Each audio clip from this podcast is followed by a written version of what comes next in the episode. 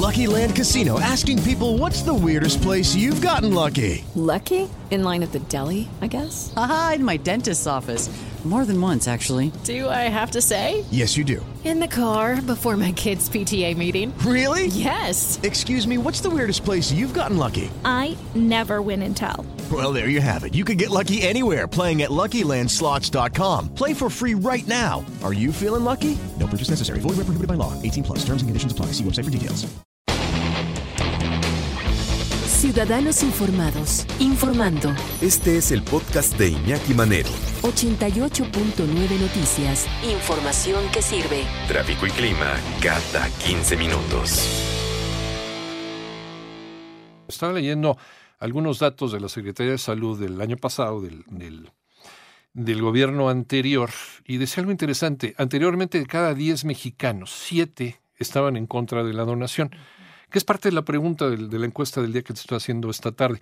En la actualidad la percepción se ha revertido. Siete de cada diez eh, mexicanos, nacionales, paisanos, están a favor de la donación. Esas son muy buenas noticias. Y vamos a platicar, ojalá, y nos tenga mejores noticias también, Adriana Castro de Alverde. Ella es presidenta y fundadora de Asociación Ale IAP. ¿Cómo estás? Adriana? Muy Bienvenida. bien, muy contenta de estar aquí. La verdad es que eh, la gente vamos a tener ya 15 años de estar trabajando en esta institución, porque lo que tenemos que seguir diciendo, y estos datos que tú lees, eh, es resultado de mucho esfuerzo en torno a todo lo bueno que hay detrás de la donación de órganos. Y lo que queremos es que la gente siga viendo la donación de órganos como eso, como un acto de generosidad, como un acto de trascendencia de nuestros seres queridos que se van y de una y de un acto estoico cuando tú donas en vida a un ser querido.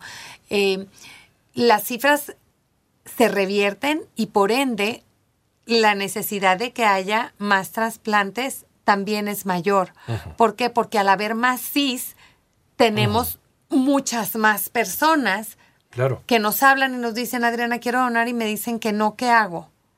¿Por qué? Porque lo que necesitamos, y no quiero aquí levantar piedras para que salgan animalitos, ni mucho menos, pero necesitamos presupuesto y Claro. necesitamos presupuesto Necesitamos dinero. porque porque la gente se está muriendo y la gente se viene muriendo desde hace mucho por una falta de de primero era la cultura, entonces ahora ya la gente ya cree en la donación, ya pide la donación. Yo no sé de dónde carambas de repente a mi teléfono personal me llaman y me dicen, oye, estoy aquí en seguro o estoy aquí en el Hospital General, por favor, quiero donar los órganos, ¿cómo le puedo hacer? Y no siempre se puede. Y esas son de las frustraciones más grandes. ¿Y sabes por qué, Iñaki? Porque para mí el haber donado los órganos de mi hijo ha sido un consuelo durante estos 15 años. Porque yo sé que cuando alguien pierde a un ser querido hay un dolor gigante. Pero también sé que hay un consuelo enorme detrás de la donación de órganos. Entonces no es nada más el hecho enorme que hay detrás de esas benditas personas que reciben un órgano Es el acto de amor. Y el acto de generosidad y el acto de trascendencia y el saber que mi chiquillo aquí anda papaloteando en esas seis personas que recibieron su órgano. Sí, entonces, cuando lo entendemos así, le digo, ay, matamos dos pájaros de un tiro, ayudamos a la gente que esté en un dolor y que dice, pues no estuvo tan mal. O sea, dejamos de ver la muerte como eso oscuro y terrible que hay, porque al menos en la muerte de Alejandro hubo algo muy bueno, Está que fueron la- seis vidas. En la vista de alguien, en el latido del corazón de otra persona, en el riñón de otra persona, en el... me voy a ir a una imagen Ajá. que quisiera que todos se fueran. Estaba en la funeraria y a lo lejos yo veía la cajita blanca de mi niño, chiquita. Y me habla el doctor y me dice, Adri, ya están los seis trasplantes. Se me vuelve a enchinar la piel y, fue- y van a ser casi 15 años. Y yo veía a mis tías llorar, a mi papá llorar, a mi suegro llorar. Era un lloradero de todos. Y yo dos pasitos atrás que estaba recibiendo la llamada, no que no sintiera dolor, pero sentía una paz enorme.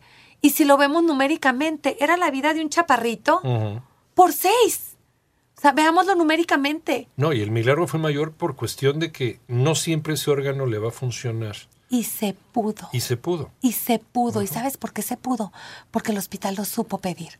Porque el hospital supo mantener los órganos de Alejandro en un estado perfecto para ser trasplantados, porque hubo la voluntad de los médicos para que se hicieran.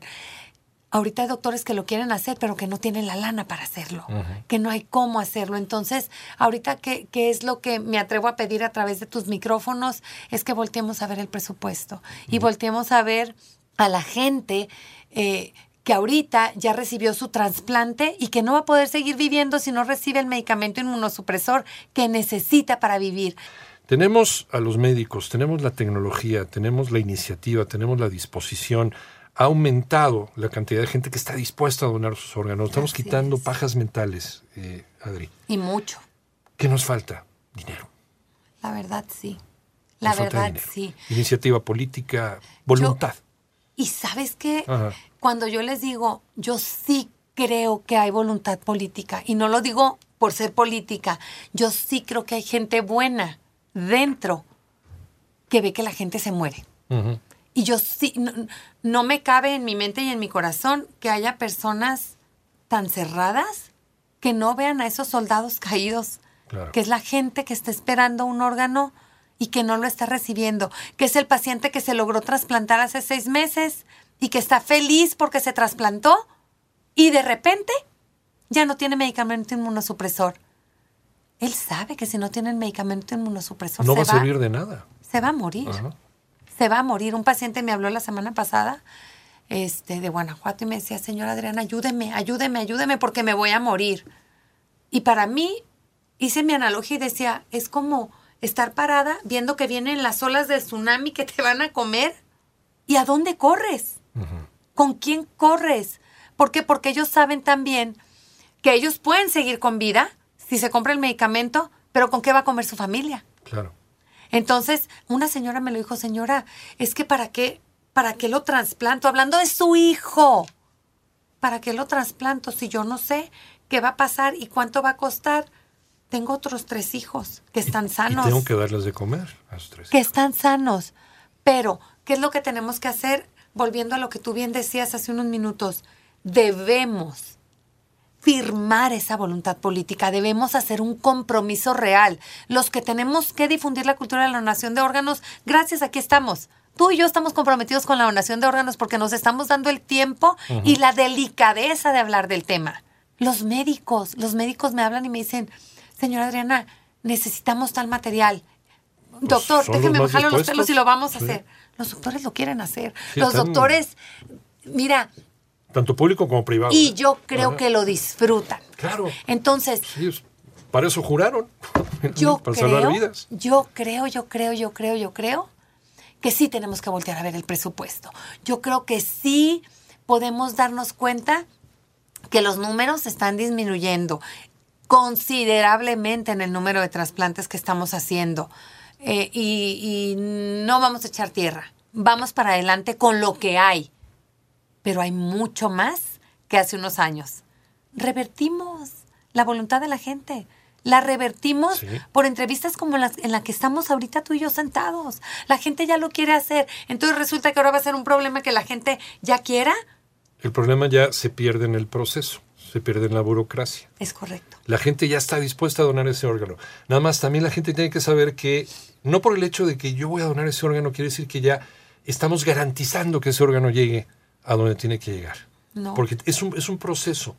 Es un proceso que tiene que estar perfecto como un mecanismo de relojería. Perfecto. Como pasa en España. por ejemplo. No, bueno. ¿Cuánto Bueno. nos falta para hacer una España en esto? Un montón. Un montón. Porque eh, estamos hablando de palabras mayores. O sea, lo que se hace en España es increíble que hasta exportan órganos a sus países, a los países vecinos. Ajá. Eh, ¿Qué te puedo decir?